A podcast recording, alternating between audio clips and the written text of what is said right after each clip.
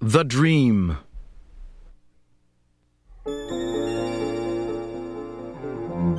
Toad was asleep, and he was having a dream. He was on a stage, and he was wearing a costume. Toad looked out into the dark. Frog was sitting in the theater. A strange voice from far away said, Presenting the greatest toad in all the world. Toad took a deep bow.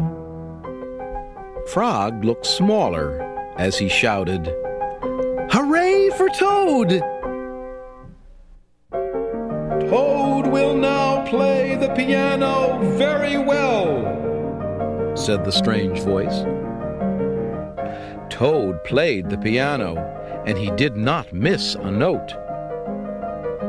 Frog, cried Toad, can you play the piano like this?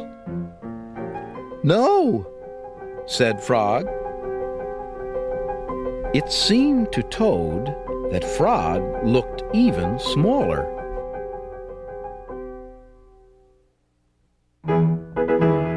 Toad will now walk on a high wire, and he will not fall down, said the voice. Toad walked on the high wire. Frog, cried Toad, can you do tricks like this? No, peeped Frog, who looked very, very small.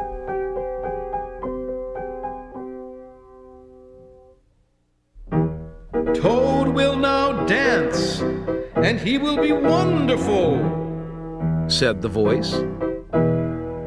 Frog, can you be as wonderful as this? said Toad as he danced all over the stage. There was no answer. Toad looked out into the theater. Frog was so small that he could not be seen or heard. Frog, said Toad, where are you? There was still no answer. Frog, what have I done? cried Toad. Then the voice said, The greatest Toad will now. Shut up! screamed Toad. Frog, Frog, where have you gone? Toad was spinning in the dark. Come back, Frog, he shouted. I will be lonely. I am right here, said Frog. Frog was standing near Toad's bed. Wake up, Toad, he said. Frog, is that really you?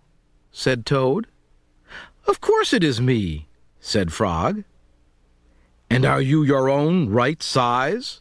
asked Toad. Yes, I think so, said Frog. Toad looked at the sunshine coming through the window. Frog, he said, I am so glad that you came over. I always do, said Frog. Then Frog and Toad ate a big breakfast. And after that, they spent a fine, long day together.